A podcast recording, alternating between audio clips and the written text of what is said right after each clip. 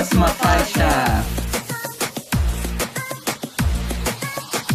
Olá! Está começando mais um episódio do Próxima Faixa, eu deste lado do Zoom, como sempre, Jorge Borges. Quem está comigo hoje nessa ligação?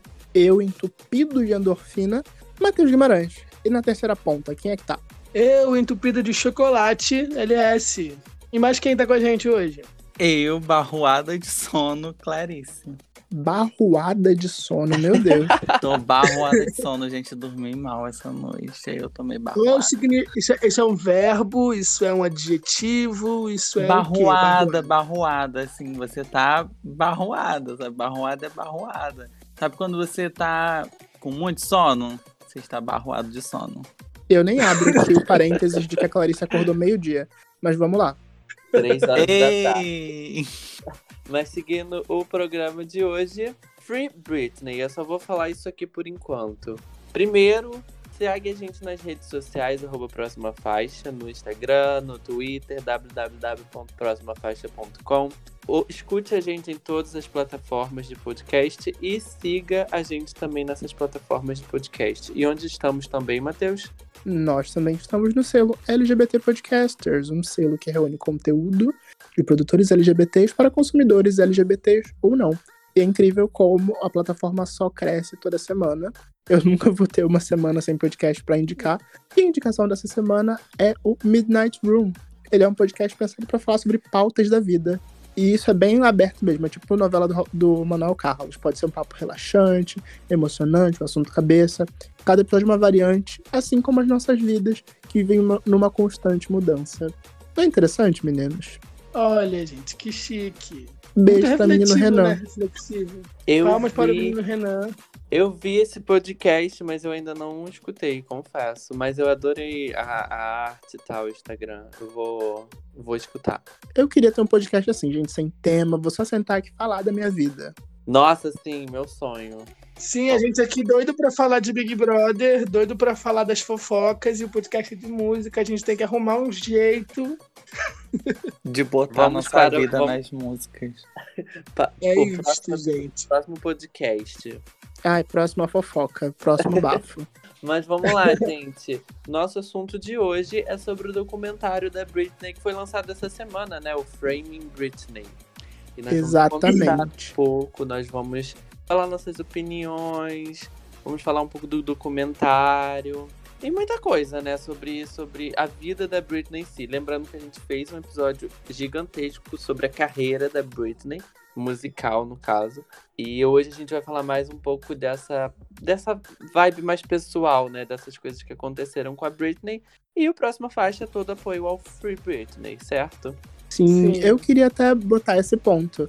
É, a gente fez um episódio falando sobre a estrela, Britney Spears, e esse episódio vai ser mais sobre a mulher, a pessoa, Britney Spears. E sobre Sim. tudo que tem acontecido com ela agora, né? Essa tutela aí desse pai. Mas antes da gente falar sobre a Britney e eu vou chorar, a gente vai de notícias. Solta aí a vinheta. Vamos.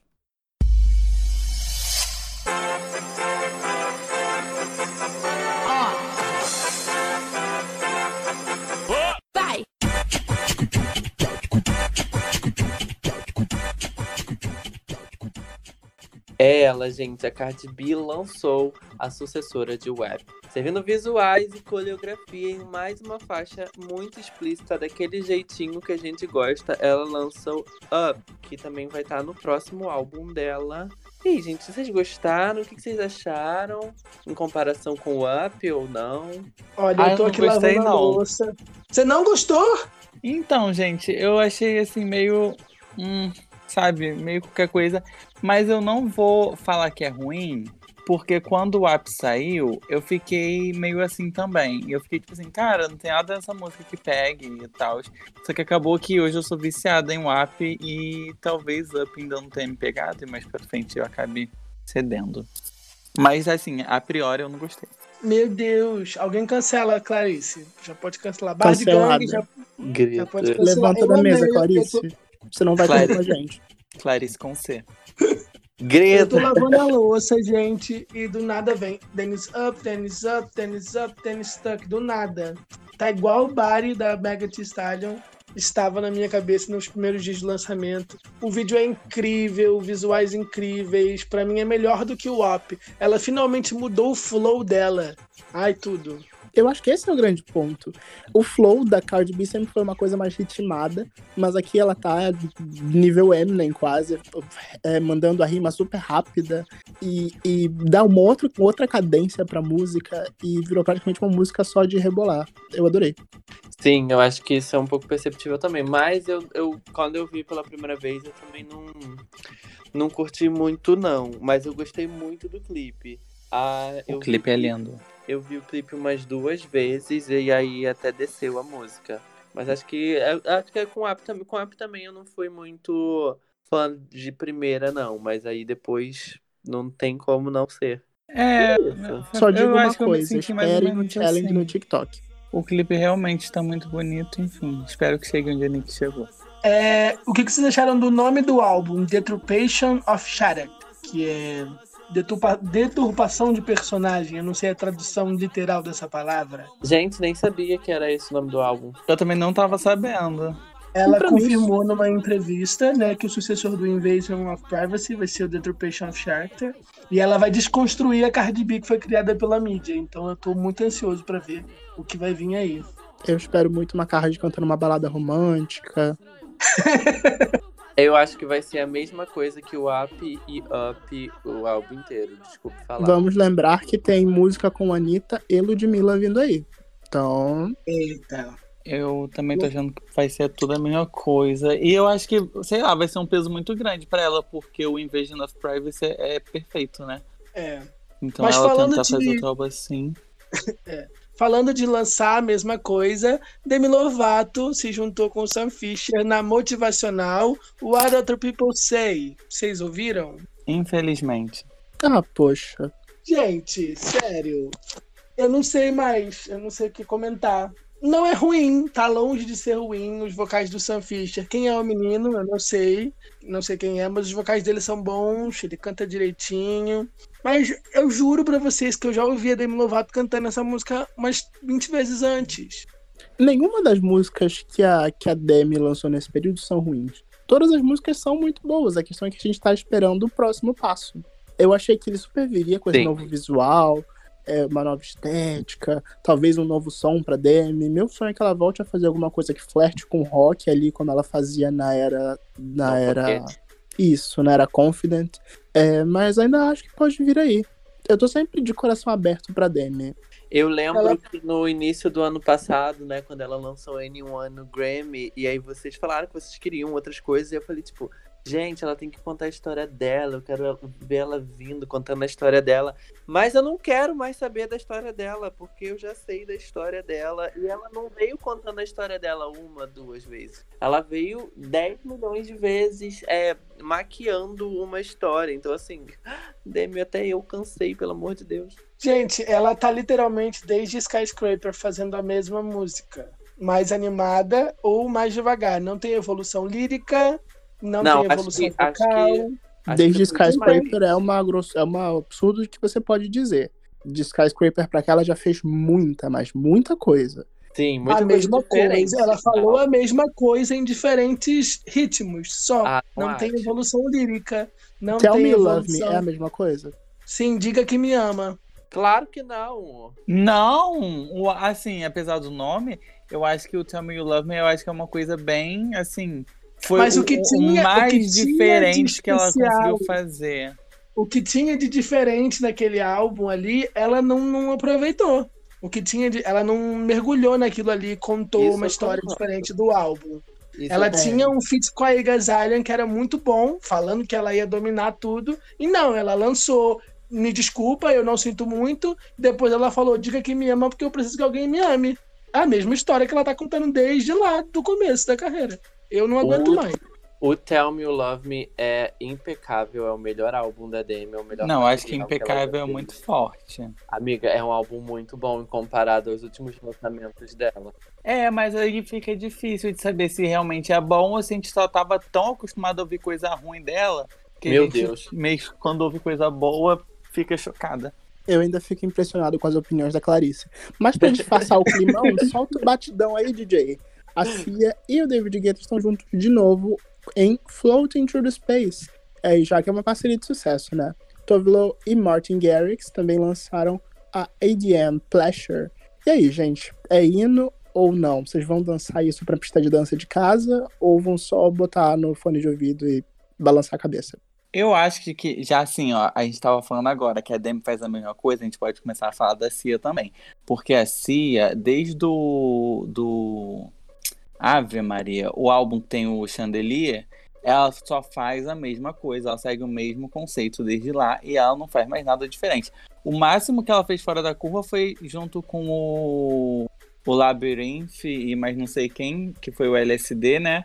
Agora, de resto, é aquela mesma coisa, esconde a cara, peruca, meio a meio, a música é tudo igual, então, tipo, ah, já tô cansada da Cia também. Ah, eu acho que é uma visão um pouco quadrada que você tem da Cia. Nesse meio tempo, tanto acho. de tirar a peruca, ela já foi para fazer outros estilos e ritmos musicais, ela tá lançando ela tá lançando o filme faz algum tempo. Mas ela tá aí terminando, continuando lançando esse filme há, há um bom tempo, onde ela participa como roteirista, como autora na, na trilha sonora.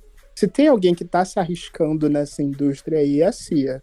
Sim, mas... o filme demorou por conta do coronavírus, mas assim, o Notícias Acting mesmo, que é o álbum de descartes dela, ela impersona Shakira, Adele, Katy Perry e Beyoncé.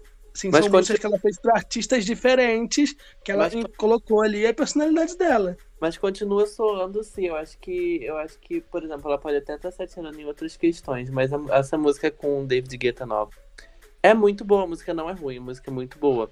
Mas é a mesma fórmula, sim. Então, assim. O nome disso é, é personalidade. Todo. Ah, mas então a Demi não é personalidade, sabe? Eu acho ah, que... Mas cadê a personalidade da Demi? A, a Cia, ela tá fazendo Chip Trills, ela tá fazendo Chandelier e ela tá fazendo Floating Through Space. A que Demi, a, a música coisa. muda. Que são é a, mesma, mesma coisa. Mas falando sobre coisas diferentes, entendeu? A, a ah, Cia é uma não, das melhores compositoras não. que a gente tem. A Cia, ela a Cia compôs é uma Chip compositora. Trills. Sim, é disso que eu tô falando. Não tem evolução lírica na, no conteúdo da Demi. A Cia é uma baita cantora, mas a Cia é uma baita compositora sim. Só que também não tem como dizer que a Cia não compôs já 700 músicas sobre ser forte, ser valente, pipipopopó. Tudo bem que ela tem a história dela lá, que ela sofreu pra caramba. Só que, gente, a Demi também sofreu e ela vai ficar falando sobre isso, que nem a Cia já falou sobre as mesmas coisas em diversas músicas.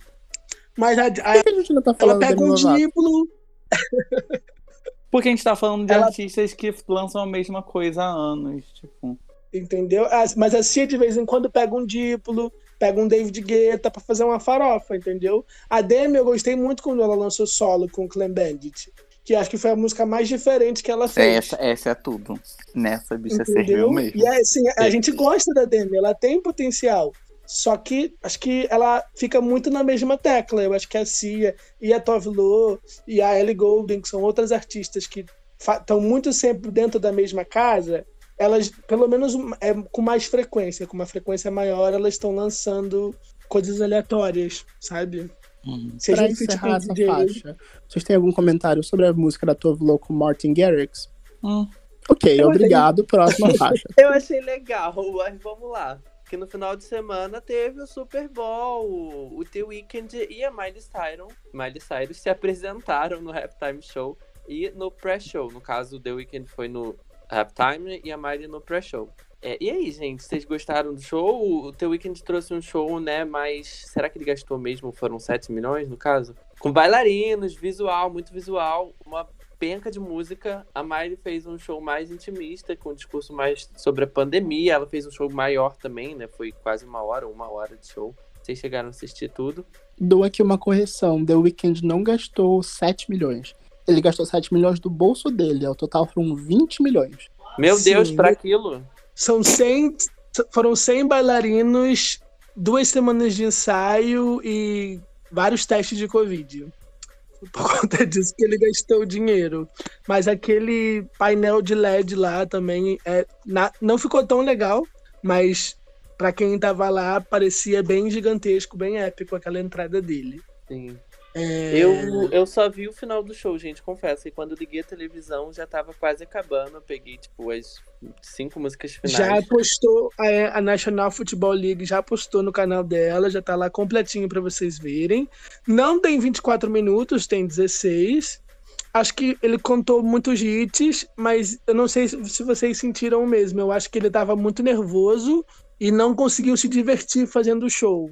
Ou alguma coisa não saiu do jeito que ele queria. Ele parecia meio desconfortável, né? Com alguma coisa. Isso. Ele teve problema no microfone durante o início, acho que pelo, pelo menos na primeira metade do Super Bowl. Ele teve ali uns problemas com o microfone, acho que isso desestabilizou ele. Mas no geral, foi um show muito, muito, muito redondo. Tanto vocalmente, eu nunca vi o The Weeknd cantando tanto e tão bem, com umas notas absurdas. E o entretenimento, tipo, apesar do The Weeknd ter feito muitas apresentações grandes agora na era After Hours, ele não era lá, tipo, o nosso grande performer. E bem ou mal, nesse Super Bowl ele cantou, dançou, foi erguido, subiu, baixou, fez um monte de coisa. E mesmo Sim. assim, considerando as limitações impostas pela pandemia, como aquele palco suspenso, ele praticamente não teve montagem e desmontagem do palco, o palco dele estava ali o tempo todo, apesar da NFL ter feito o máximo para esconder durante a transmissão. Foi um show muito bom. Eu achei um, um bom show também. É, eu não costumo esperar muito de artista masculino, né? De, de cantor. Porque é sempre uma coisa muito tipo assim, ah, bota ali um terninho, um microfone e fica só cantando, sabe? Mas eu acho que ele serviu. E a, a Miley também, eu ainda durmo pensando na Miley com a Joan Jett cantando Bad Karma e ah, foram perfeitos. Clarice, entregaram ela tudo. calou a minha boca. Ela calou a minha boca, calou. Eu não falo mais nada, não falo um A de Bad Karma, não falo. Obrigada, Miley Cyrus e Joan Jett. Gente, não É, da Miley porque não sabia onde é que tava passando. Vi só uns videozinhos depois na internet. ela postou tudo no YouTube também. Estão tentando até agora. Estão tentando até agora descobrir quando você assistiu, porque o The Weeknd estava disponível para o mundo inteiro. A Miley foi transmitida só pelo TikTok. Mas aí em alguns canais, em alguns países, saiu do ar. Né? E eles estão vendo a meta, tentando esperar para somar a métrica com o YouTube, para saber o alcance mesmo. Porque eles tiveram mais de um milhão de menções no Twitter, mas o, o The Weeknd teve 15 milhões, é o menor Super Bowl desde o do. Só superou do Marron 5, que estava cancelado na época, Marron 5 e o Timberlake. E a Miley ninguém sabe, né? Porque foi transmitida pelo TikTok. Mas foi um pré-show, né? Primeira vez que eles transmitiram, ninguém sabe se vão transmitir de novo ano que vem. Eu gostei bastante porque eu acho que deixaram ela responsável pela conscientização e ela tem músicas no catálogo dela que, né, The Climb passou essa mensagem, fez essa homenagem. E o The Weeknd fez o show- showzão, o espetáculo que a NFL gosta de fazer. Eu senti isso. Então, pois bem, vamos falar dessa capricorniana pequena que chamada Ariana Grande. Ela anunciou o novo, o, ela anunciou o lançamento de um videoclipe pro remix de 34, 35 e uma versão deluxe do Positions com quatro novas músicas. O que vocês esperam? É pandemia atrás de pandemia.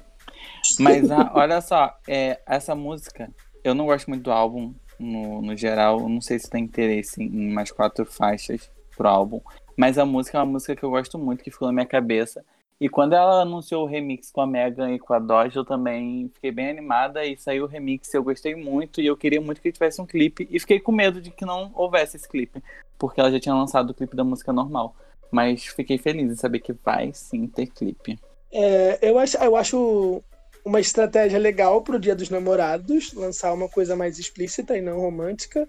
Os fãs estavam querendo, querendo POV, né, pro Dia dos Namorados, mas talvez o clipe de POV saia junto com a versão deluxe do álbum. Não gosto de 34 35, mas eu acho que a Doja Cat e a Megan Thee Stallion entregam tudo. E tô muito ansioso pra ver o clipe, porque elas estão belíssimas nas fotos. É isso. Eu ainda acho que é uma música muito promissora. Por isso que ela tá ganhando tanto investimento e tanto, tanto esforço da Ariana Grande manter ela em alta. Mas me dói ver outras músicas do Positions ficando presas no, no, no disco, né? Muita coisa ali tinha potencial. A própria POV, Motive, entre outros. Sim, se o clipe der certo, a música pode pegar o número um, né? Ser o, aí o Quinquagésimo número um da Ariana Grande. Não, o sexto e o primeiro que não debutou direto em primeiro, que caminhou pra chegar lá e ganhou vários remixes, etc. Todos os números uns da Ariana estrearam direto no topo até hoje. Lendária, né, gente? É Próxima isso. faixa. Eu não quero mais viver no mundo dos homens. Pablo Vittar não é um homem, mas é drag. Ah, se juntou a Marina pro remix de Men's. o remix de Men's O drag. produzida pela cantora e produtora Impress Off. O que, que vocês acharam deste remix, meninos? Meninas? Ai, gente, eu gostei. Do- de início eu meio que estranhei assim, mas depois, quando eu parei pra ouvir mesmo, eu acabei gostando. E eu achei que a voz da Pablo tá impecável, tá uma delícia de ouvir. E, enfim, no geral eu gostei sim. Eu ia falar isso, que a voz da Pablo tá um absurdo. E é incrível como a Pablo consegue se superar vocalmente a cada novo lançamento. Eu disse que a voz dela tava um absurdo no Não Para Não. Eu disse que a voz dela tava um absurdo no 111, quando eu vi ela fazendo o 111 inteiro ao vivo. E agora ela consegue se superar de novo. Mas entrando na música, a música em si, eu acho que eu gosto mais do remix do que da versão original. Eu também. Falta Eu sal também na acho que eu Marina. isso. Eu acho que ela tem. Ela tá passando por esse momento mais travada depois que ela tirou o, o The Diamonds. Ela teve uma adolescência muito intensa e agora na vida adulta ela tá sendo uma adulta mais contida, sabe? Uhum. É isso.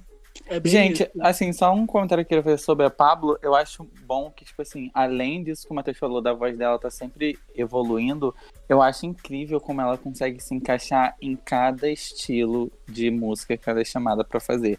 Porque ela faz uma coisa com a Charlie XX, que é diferente, daí ela vem naquele remix com a Rina Sawayama, tipo, também, mesmo que não seja uma participação muito longa, dá pra perceber que ela tá ali, ela faz uma diferença na música. A voz dela nessa da Marina tá uma delícia, então a Pablo tá a maior do mundo, a primeira mulher.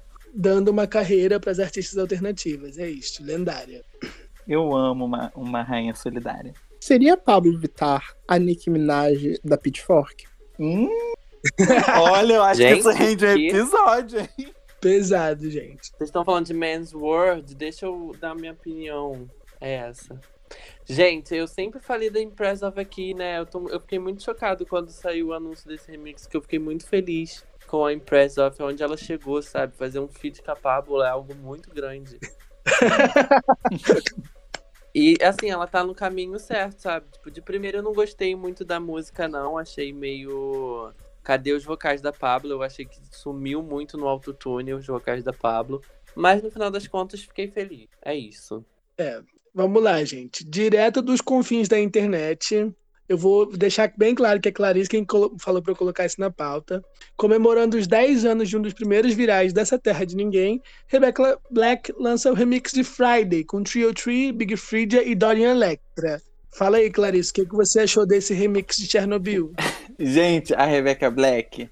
Olha, a Rebecca Black ela é a maior do mundo. Achei muito bom você ter citado isso aí de ter sido o primeiro viral da internet, porque essa música na época a bichinha sofreu com meu pão que o diabo amassou. Sofreu, Sim. Sofreu muito, muito, muito. E eu sei porque eu fazia parte das pessoas que julgavam a Rebecca Black na época. Só que esse remix agora eu achei perfeito. Eu achei que ela, tipo assim, não, não já aconteceu a, a merda, não já deu ruim, tipo, na época. Vamos pegar e vamos meio que ressignificar a, a esmerdalhação, sabe? Aí fez tudo que a internet queria. Um clipe pra internet, um remix pra internet, com pessoas que a internet gosta. E eu achei tudo. Achei tudo, tudo, tudo. E com os memes da época, né? Porque os memes que ela Sim. usa no clipe são os memes da época, quando fez sucesso essa música. Eu só me sinto tão velho em ver nostalgia dos anos 2000. Porque, nossa, É isso. é, Estamos em 2021 e já estamos nostálgicos com 2011. Quem diria? Pois é, gata. Quem diria, gente? Próxima faixa. Vamos falar de entretenimento, então, de qualidade. Porque a Anitta prometeu e tá cumprindo fazendo o reality dela, né? Ela fechou uma parceria com a Beats. Olha só com quem ela fecharia uma parceria. Para lançar esse reality show. Ilhados com Beats. Vamos de alineação. Gente, o que eu Gente, o que vocês esperam disso? Ó, o elenco: Nicole Balls, Edu Bravin, Du Marinho, Sara Fonseca, Di Fidelis, Felipe Roque, Gabi Lopes, Lipe Ribeiro, Paulo Passini e uma pessoa surpresa. E aí? Gente, quem? Quem que tá no elenco? Não entendi ninguém. Pelo Um monte de quem? Quem não, gente, essas pessoas? são muito conhecidas no Instagram, são personalidades de reality shows atuais. Ó. São pessoas que já próximas do círculo, do círculo da Anitta, não necessariamente amigos dela, mas pessoas que orbitam o universo Anitta. Faz sentido estarem no reality. Mas eu não sei É, o que esperar dessas desse reality. O pessoas- que vai acontecer ali dentro? Se vai ser uma pegação? Eu acho que não, porque todo mundo ali não, não, não fazem esse tipo. Se vai ser só bebida e festa, não sei o que esperar. A Dessas única pessoas eu só é a conheço. live da Anitta no domingo. Tô perdida. Dessas pessoas eu só conheço a Sara, o Felipe, o Lipe, o Felipe, no caso, o ator, e o Lipe lixo. E eu acho que só. Não sei se eu conheço mais ninguém dessa lista. Ah, a Nicole, Nicole Balls. Só que a Nicole Balls já, desde a última edição da Fazenda que ela participou, eu acho que ela já não tá mais muito pra brincadeira, sabe? Pra, tipo assim, servir entretenimento de qualidade. Então não, não espero muita coisa, não, sinceramente. Ah, assim, eu, eu, eu confio no poder da Anitta de marketing. No poder É. do, do álcool da Skull Beats. E exatamente. eu- Me dá duas latinhas de Skull Beats, uma meia pro Matheus e a gente entrega entretenimento. Então, é Será isso. que vem aí a Skull Beats Loló? Próxima Oh, fase. meu Deus. E falando em alienação, por favor, não vamos passar 20 minutos falando de BBB, mas a gente fala porque a gente fofoca. A última semana foi muito louca, teve o primeiro beijo gay entre dois homens da história do reality show e desistência logo em seguida por conta de preconceitos e mais momentos polêmicos envolvendo os cantores da edição. Vamos fofocar, gente. Eu vou passar a palavra para um por vez, para não ter bagunça. E se tiver ter re- retórica, tudo bem, mas vamos, vamos tentar não se estender. O que, que vocês acharam de toda essa muvuca que aconteceu nesse final de semana na, no BBB, na casa mais vigiada do Brasil?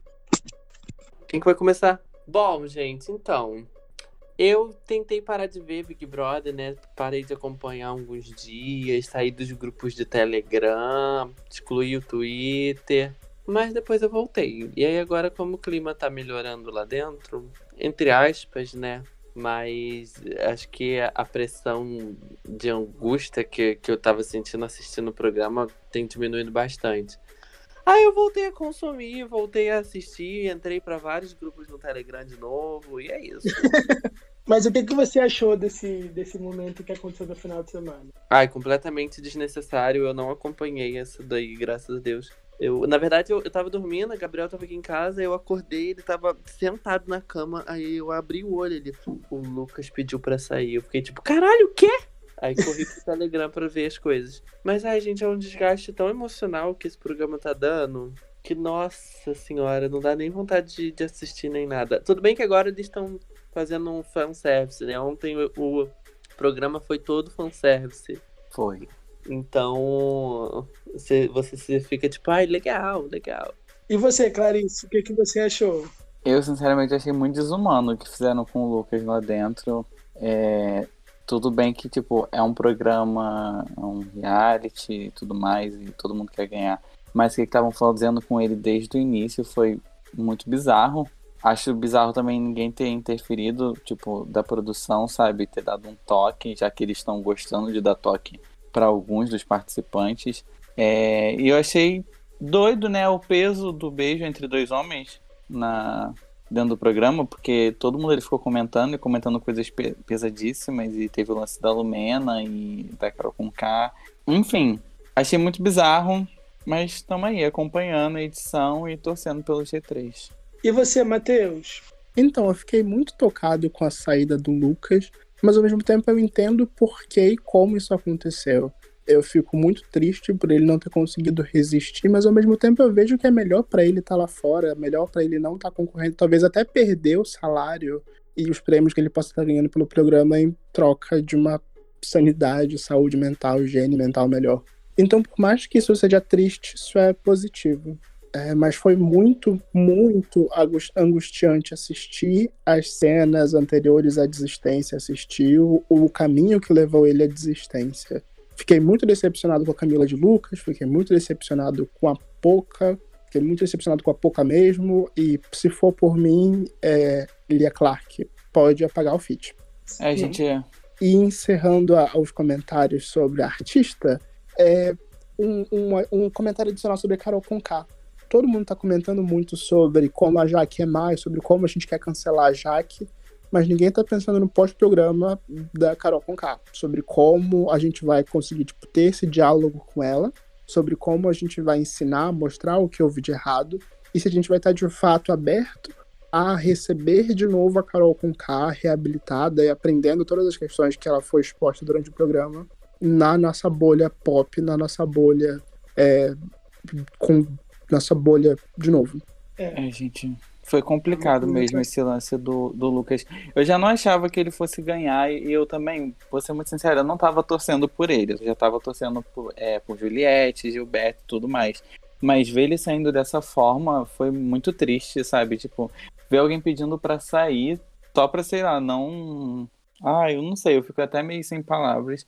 E sobre isso que o Matheus falou da Carol com K, eu, falando por mim, eu não tô aberta a receber Carol com K, a ensinar, a dialogar, a fazer nada com Carol com K, porque são questões que ela já abordava antes e que inclusive ela já meio que de certa forma cobrava o posicionamento de algumas pessoas por conta disso, que ela trazia esse discurso desconstruído e tudo mais e tentava desconstruir as pessoas.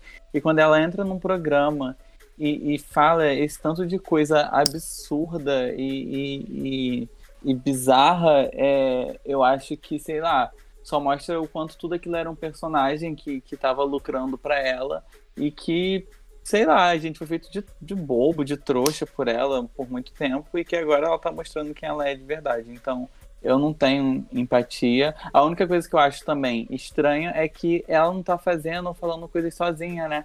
Mas é só ela que tá sendo cobrada. Tem o Nego de e o Projota que ninguém tá falando um A. É porque eles já estão cancelados, né? Eu gostei que você falou do Projota, porque a minha maior decepção foi o Projota. Eu acho que depois daquele primeiro diálogo que ele teve com o Lucas, não existe justificativa nenhuma para ele ter feito o que ele fez. Uhum. É, eu não, eu pessoalmente nas minhas redes sociais e nas minhas conversas eu não cobro só de cara com, coral com K, porque eu acredito que existe o ego do artista ali. E se alguém ela no momento que o Thiago, o Thiago teve que intervir de fora e dar uma, um sinal e falar que estava errado, que ela entendeu que aquilo é errado, ela já mudou de postura. Se é porque não tá pegando, ela acha que não tá pegando bem para ela, ou se é porque ela realmente mudou de pensamento, eu não sei. Eu sei que não tem um para falar, olha, tá errado, tá demais, para dar uma freada nela. Tá todo mundo aplaudindo, todo mundo batendo palma e tá todo mundo sendo conivente minha maior decepção foi o Projota, né? A Camila de Lucas, eu, eu acho que ela entende que era melhor para ele assim, porque ela foi uma das poucas que pediu para ele não sair, falou que ele estava bêbado, vai descansar. E depois tem um vídeo dela comemorando quando ele sai, mas ela falou: gente, o menino estava vivendo um inferno aqui, é melhor para ele sair lá de fora. E falando disso, de sair daqui de lá e ser melhor para ele, ontem viralizou um, uma foto do Bill né, com aquele meme se curou da depressão em três minutos. É isso. Eu acho que lá dentro as pessoas estão com a cabeça muito perturbada pelas, pelo gabinete do ódio que tem ali dentro, né? E quando elas saírem, elas vão levar um baque muito grande. Eu quero muito estar aqui, estar acompanhando para saber e como, né, receber essas pessoas para ter essas discussões de forma saudável, porque todas as inspirações de Lumena estão chamando a atenção dela todas as pessoas que ouviam Carol com K estão chamando a atenção dela. Será que elas vão sair e vão estar dispostas a ouvir? Ou elas vão continuar silenciando e debochando igual elas fazem dentro da casa? Eu acho que é isso que a gente tem que parar para pensar. A Carol com K não vai ter nem dinheiro para pagar a internet para dialogar com a gente? Meu Deus. Você que é pensa isso, que não, é. só o dinheiro que ela tá ganhando com o BBB é muito, muito grande. Para, encerrar mais... o bloco de notícias, vai falar alguma coisa? Não, eu ia encerrar também. Isso. Para encerrar, para você, Jorge, Taylor Swift fará um anúncio especial amanhã no programa Good Morning America. É esperado que ela comece a lançar as regravações dos seus primeiros álbuns de estúdio. Eu acho. Love Story. Eu acho que ela vai anunciar que o álbum que o Jorge comprou no site da Universal tá chegando. Amiga, e ele já tá devolvendo meu dinheiro. Seria um sonho. Ai, gente. Vamos de tema principal? Vamos. Vamos.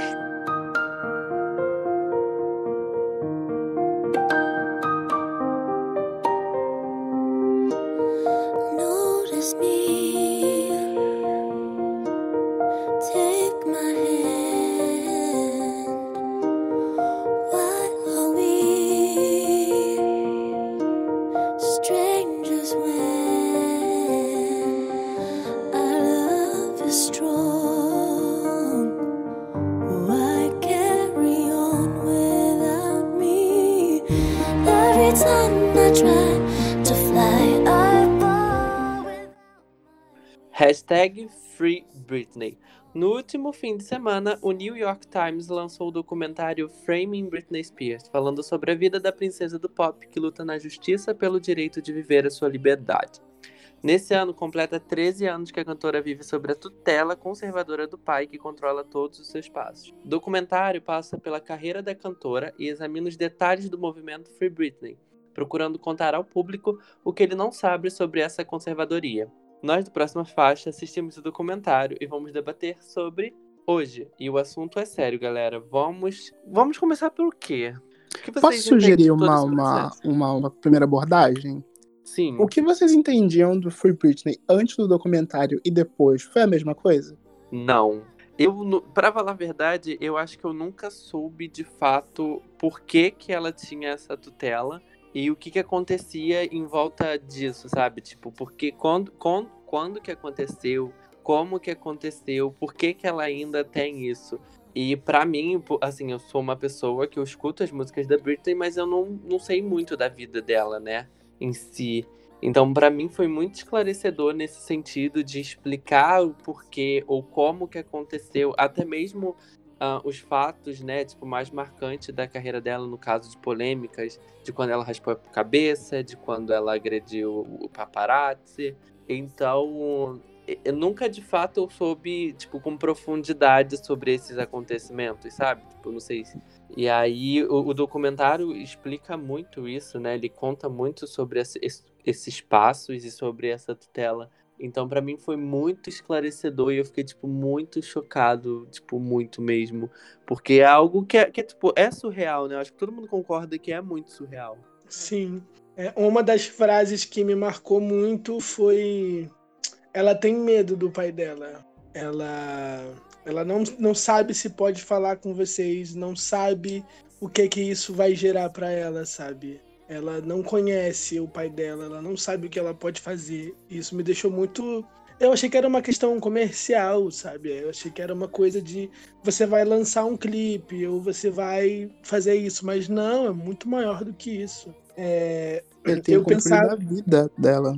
Exato. Eu pensava assim, porque em 2013 a Britney foi barrada de lançar o clipe do single da Miley, porque a Miley não estava sendo bem vista, e a Britney tinha dando entrevista dizendo que queriam fazer, e aí a culpa caiu no pai dela. E aí você vai ver o documentário, ela teve que ir pra rua, sabe, trabalhar fazendo alguma coisa, aparecer em algum evento, para poder receber um dinheiro que é dela. Ele castiga ela porque ela saiu pra andar na praia com um amigo.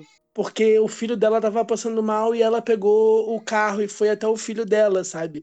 E ele fica controlando. Eu acho que toda vez que ele pode, que ele tem uma desculpa para não dar o dinheiro dela, para segurar mais dinheiro para ele, porque é isso que tá, começou a ser apontado, ele está desviando o dinheiro dela, é, ele faz. E se tornou. Já, já é uma coisa absurda, mas vai se tornando abusiva a ponto dela precisar se negar a performar e se negar a lançar qualquer coisa enquanto ele tiver encarregado disso. É muito pesado. Eu acho que eu meio que já. Eu tinha um pouco de noção do que era o processo, mas não sabia também que era tão, é, tão severo, sabe? Que o controle vai muito além. Eu, eu achava que era mais sobre é, aquele lance que aconteceu com a Kesha também, de que ela uma vez citou que ela só descobriu que uma música dela era single quando estava na rádio. Então eu achava que era uma coisa parecida, que tipo, é, ele marcava os trabalhos para ela sem o consentimento dela, sem a permissão dela, sem saber se ela estava bem para fazer aquilo e tudo mais. Só que assistindo o documentário dá para ver que ele controla cada passo da vida dela, né? Que, meu Deus, eu, eu, eu fico até meio chocada de e fico pensando em como ela conseguiu, tipo, arranjar um namorado sozinha e, e tá com ele até hoje. Tipo, como o pai dela não fez alguma coisa ainda para arruinar o relacionamento dela com aquele rapaz lá. Existe uma teoria também de que o Sam seria. O namoro dela com o Sam seria hum, talvez não arranjado, mas previamente aprovado pelo pai dela. Mas isso é mais hum. teoria. E até uma coisa que os fãs evitam fazer é levar a questão do Free Britney para esse tipo de teoria, que acaba invalidando o movimento que é muito mais ligado às questões legais envolvidas. Mas dando um passinho atrás, voltando para o ponto onde isso tudo começa, para mim foi a parte mais chocante, foi revisitar esse momento ali de 2007, 2006, onde a Britney teria supostamente perdido o controle. Esse foi o momento em que eu estava começando a, a, me inteirar no mundo pop, estava começando a pes pesquisar notícias sobre isso, estudar sobre o tema. E eu vivi super intensamente esse período dos paparazzis com a Britney. E olhando com os olhos de hoje para aqueles acontecimentos, o que a gente estava fazendo era completamente desumano. E a Britney talvez não fosse nem o pior dos casos. O que a gente fez com a Amy Winehouse foi ainda pior.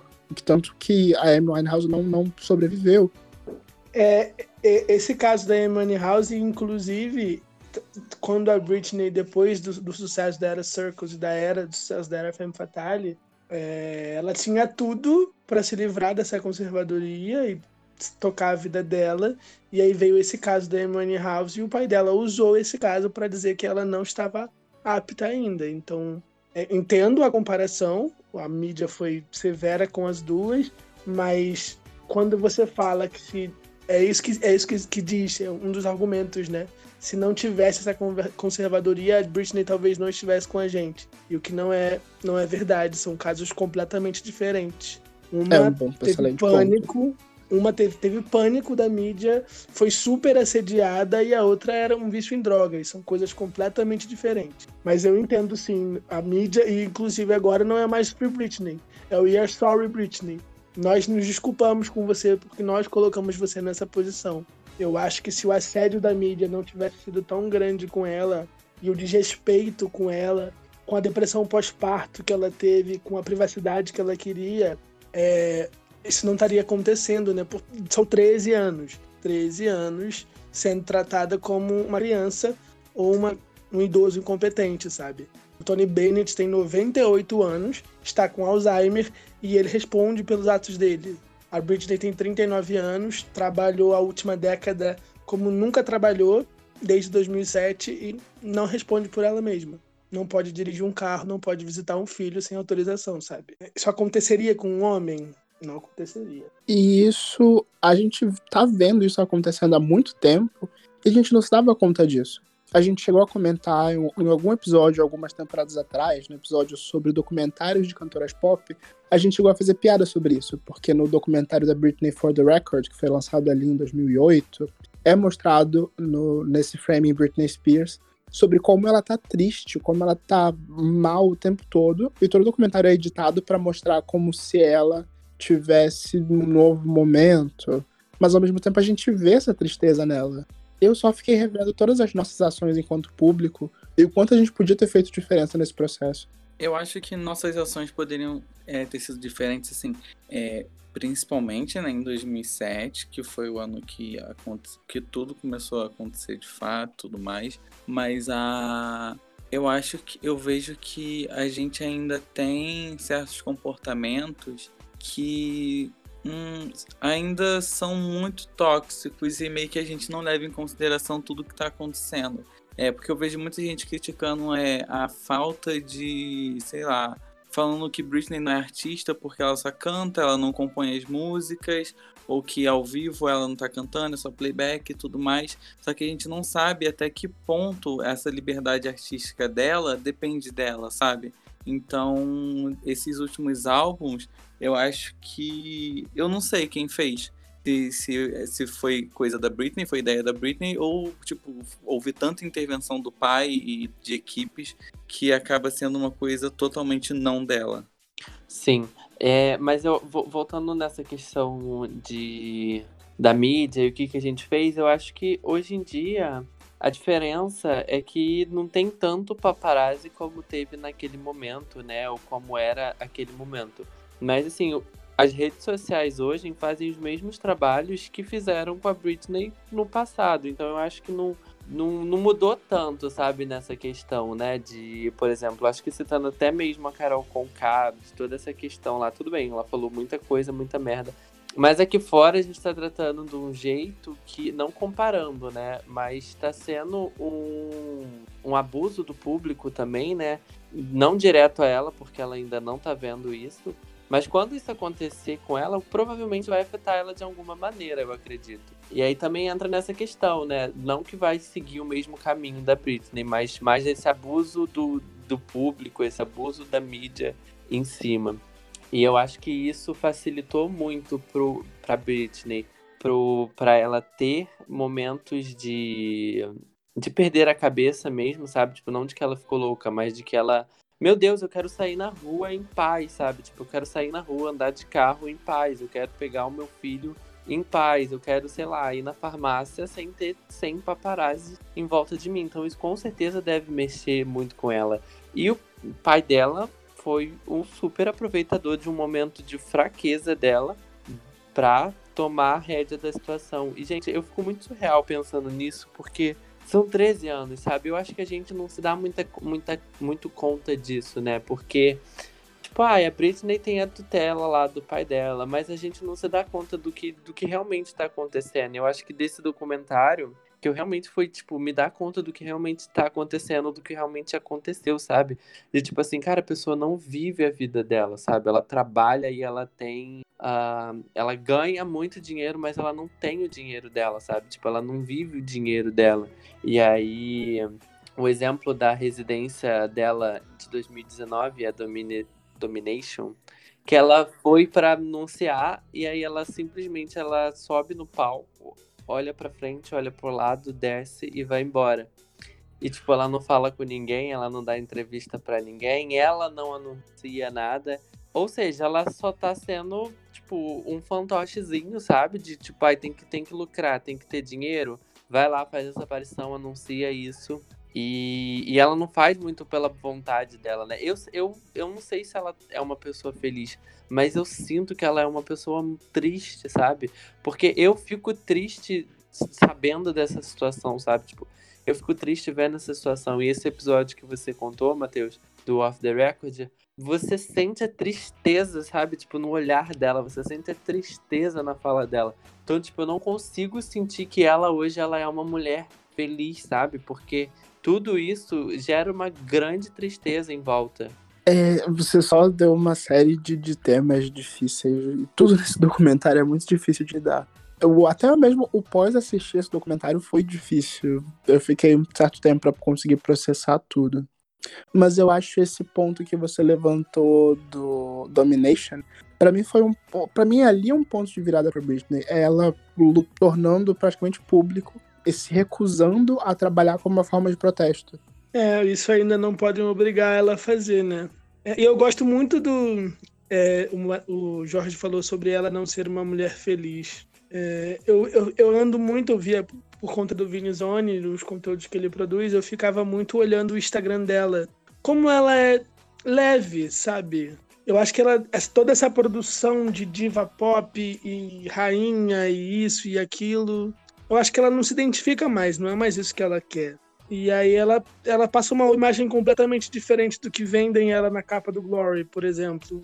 E dizem que ela manda mensagens para os fãs, né? Através das fotos, através das mensagens. Tudo muito codificado, porque ela não pode falar, mas quando toma uma decisão positiva pro lado dela, ela posta uma foto dizendo que tá feliz. É, e fala motivações, sabe?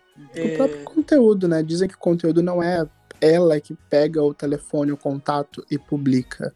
Ela repassa os conteúdos, grava, passa por, por, por uma aprovação que pode levar ao ar ou não.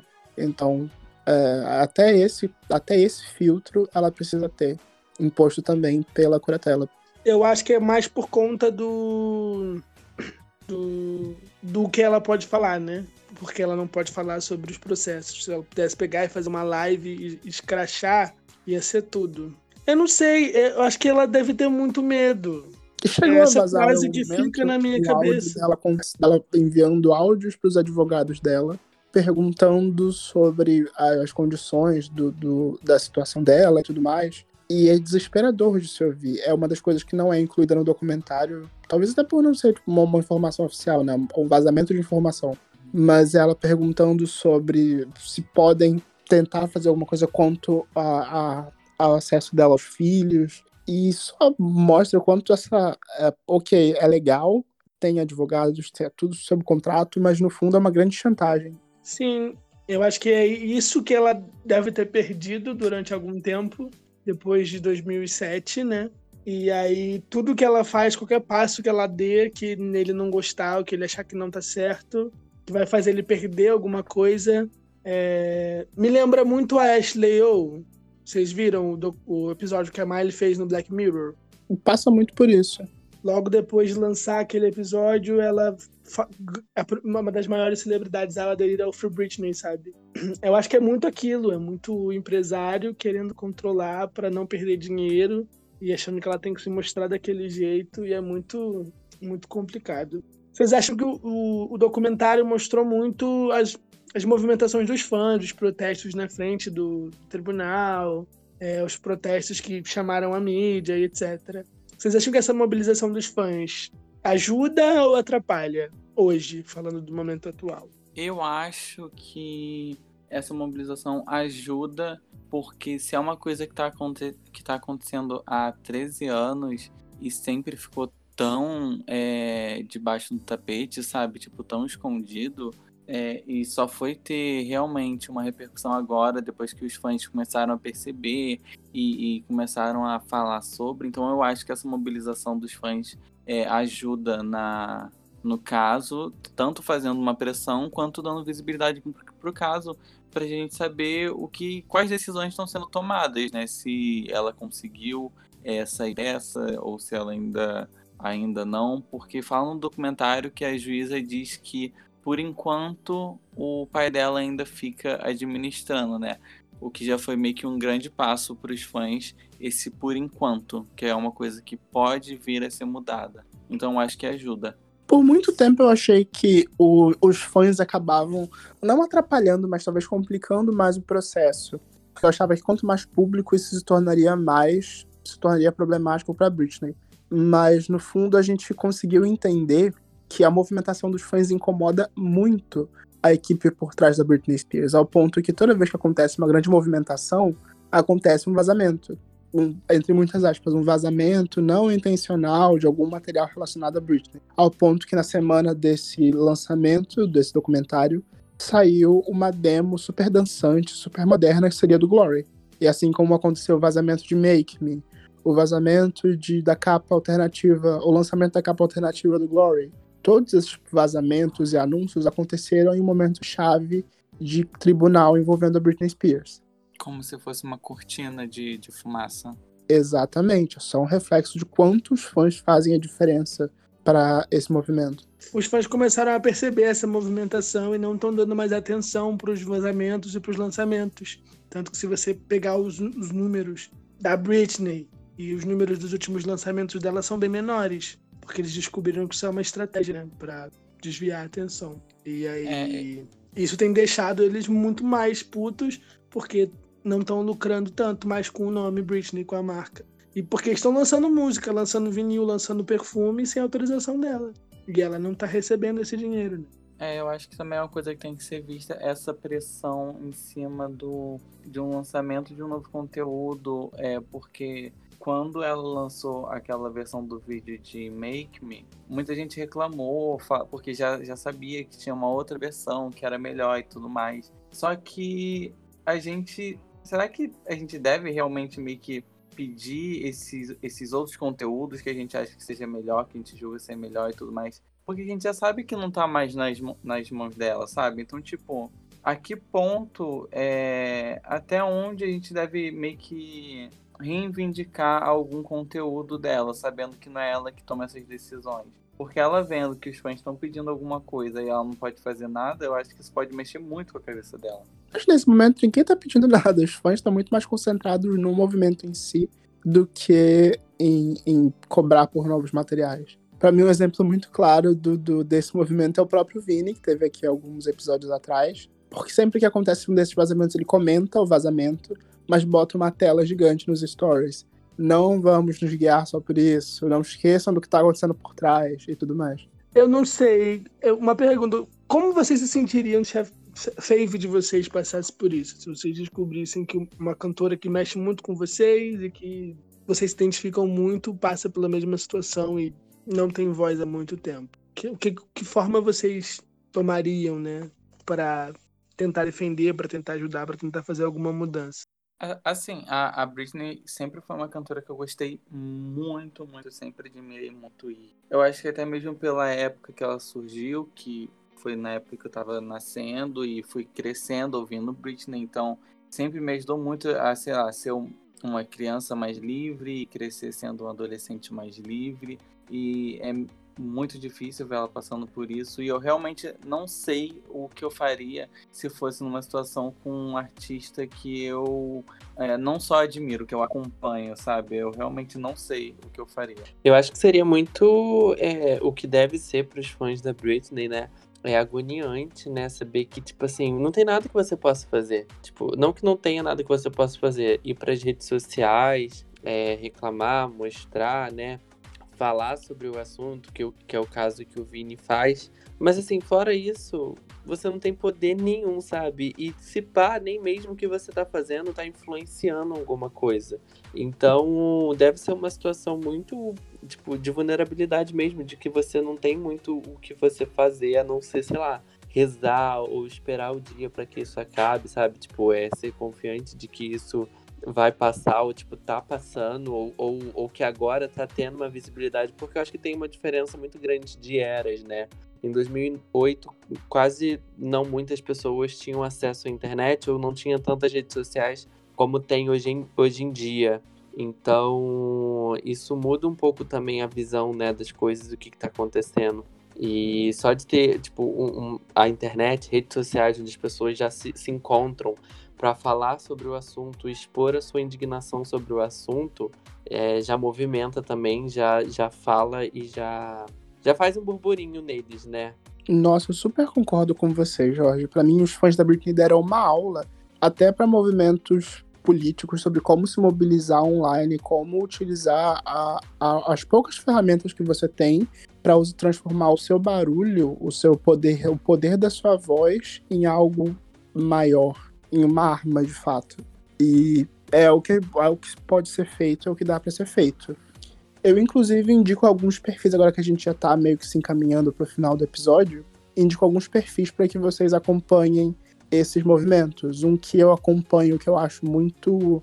até muito útil para que a gente entenda as questões jurídicas envolvendo essa, essa conservadoria, é o Lawyers for Britney, de, de inglês para advogados para Britney eles tanto acompanham passo a passo de cada, de cada situação judicial, quanto fazem uma, quanto mostram uma análise geral de como funciona essa, essa conservadoria que a Britney vive em todos esses anos. Eu acho que, assim, no meio disso tudo, mais um ponto que a gente não pode deixar passar é a participação do Justin Timberlake nisso tudo. Eu queria muito saber o que vocês acharam disso, dessa parte. O, o Justin Timberlake, ele não é a primeira vez que ele é exposto por ser conivente com algumas coisas, né? Tirar o dele da reta. Então, não me choca. Não me choca em nada, sabe? Ele ter. É, nesse documentário, ele é meio que um grande totem do machismo, de como o machismo afetou a vida e a carreira da Britney, né? Porque ele tá ali simbolizando a, a tanto a perda da virgindade dela, a transformação de imagem dela da boa menina na menina má, e é o que ela. Um peso que ela teve que carregar praticamente pelo resto da carreira e do trabalho dela inteiro. Eu acho, Emi, que isso que o LS falou, dele sempre conseguir tirar o dele da reta, muito. Essa questão do machismo mesmo, dele sempre conseguir se safar. E não é como se fosse a primeira carreira de uma mulher que ele meio que faz alguma coisa para dar errado, esculhambar mesmo que não tenha sido de propósito, ele quase, ele quase não, acho que ele arruinou a carreira da Janet Jackson, né? A carreira da Janet Jackson, a carreira da Ciara é, e outras, né? O caso de, de, de, ele, né, que é uma das com a influência que ele tem, que é um homem sendo privilegiado, com tendo os privilégios que ele tem, nunca ter se pronunciado, nunca ter defendido, nunca ter acolhido, é muito difícil de você, né, de como dizer, continuar defendendo, né? Eu acho que a carreira dele foi pro limbo muito justamente e é isto. Não acho que seja culpa dele diretamente o que está acontecendo. É o machismo do pai dela e dos empresários dela que acham que podem controlar ela, mas ele é uma pessoa que podia ter fazer alguma diferença e não faz, sabe? É uma pessoa que estava com ela ali pouco antes do breakdown, pouco antes de tudo dar ruim, que podia ter segurado a mão dela. Era uma, um amigo, né, que ela podia ter e não tem. E não, não tem nem essa palavra para dizer, não, ela é muito capaz. O pai dos filhos dela também é outro. Tá ali recebendo o dinheiro dele. Toda vez que ela fala com ele que ameaça o pai, o pai aumenta a pensão. E é isso, ele continua ali calado. O único que tem se pronunciado sem medo de chibatada nem nada é o Sam, que chamou o pai dela de, de e não tem mais medo dos advogados e tá agradecendo o New York Times a rodo e fazendo esse, esse documentário viralizar, as pessoas verem, as pessoas entenderem o que está acontecendo, para virar realmente um, um, caso de público, né? Que é do interesse do público. Ela é uma super estrela. É, no final das contas, não é nem tanto machismo, nem tanto a mídia. O que guia todo esse caso é exploração e dinheiro, desde quando ela era criança até agora. Hum. Tem isso também, né? Mas será que não, não, não caiu a ficha que é uma mulher adulta que pode fazer o que ela quiser, sabe? Caiu, a ficha até caiu, mas cair a, a conta bancária dessa mulher adulta e fazer com que ela deixe de bancar uma família, uma pessoa e outras empresas é o que pesa no fim dessa, dessa curatela. Ela ser uma mulher adulta e independente, acho que é o que mais assusta o pai dela. Né? Eu não sei, eu traço de novo o paralelo com a Ashley Eu não sei se ela só quer viver a vida dela e fazer umas musiquinhas folk ir pro palco uma vez ou outra, ou se ela quer entregar o trabalho mais foda da carreira e é barrada, sabe? Eu não sei. Se ela só quer se aposentar, só quer descansar, ou se ela queria entregar tudo pros fãs e não deixam, sabe? Estão sempre querendo controlar a imagem dela, o que ela vai falar e como ela vai se comportar. Eu não sei. Né? Eu espero que ela consiga vencer isso. É... espero que não custe muito para ela, porque deve ser muito difícil. E eu espero que se ela se sentir vontade, ela venha entregando tudo pra gente se, ou se despeça dos palcos. Eu super concordo com isso. Talvez seja o momento dela. Caso não siga o, o caso o caminho não siga da forma como ela quer, que eu espero que não seja o que aconteça, que ela possa se retirar mesmo. Mas muito sinceramente, eu espero que esse documentário seja só uma porta para uma grande, para um barulho ainda maior que esse movimento possa fazer até que a Britney possa, sim, de fato, estar tá totalmente livre dessa conservadoria. É, eu acho que é uma coisa, assim, é, mesmo se, se algum dia é, essa batalha judicial chegar ao fim, com ela conseguindo essa liberdade de fato, é, ela não lançar mais nada e a gente sabendo que ela não está lançando por opção própria, é, é uma coisa, né? Agora saber que tipo ela não está lançando talvez como uma forma de protesto ou que ela se retirou porque ela não pode seguir do jeito que ela quer, ou porque ela simplesmente não pode fazer nada, é, machuca. Mesmo Sim. por a, é o lance da obrigatoriedade. Ela não lançar mais nada e a gente sabendo que não é por obrigatoriedade, que ela realmente não, não precisa lançar e ela não quer lançar e não tem ninguém controlando os passos dela para que ela lance ou não, eu acho que a gente vai ficar feliz com independente da escolha que ela tomar depois disso tudo. E quando ela lançar, ela vai lançar do jeito que ela quer, com a qualidade Sim. que ela sempre trouxe, sabe? Não vai ser nada Quen pra gente ficar criticando, pra gente ficar apontando, ou pra ficar procurando pistas de que ela não esteja bem, sabe? Uhum. Eu acho que é isso que ela precisa e os fãs precisam também. Então, pessoal, temos um episódio? Sim, temos um episódio. Vamos continuar acompanhando o processo das nossas redes, gente. Vamos postar sempre que tiver alguma notícia, alguma novidade. É, ouçam, assistam o documentário Framing Britney Spears. Ele está disponível, legendado na, nos maiores fandoms. Você deve encontrar no nosso Stories um link. Na página do Vinizone com certeza tem. No Lawyers for Britney, que o Matheus recomendou, também tem. E na página do New York Times, mas não está legendado certo? Certinho. Ok. Sim. Nos vemos na semana que vem. Com um assunto mais leve, por favor. Sim, até semana que vem. Até, Tchau. Gente. Tchau, Tchau gente.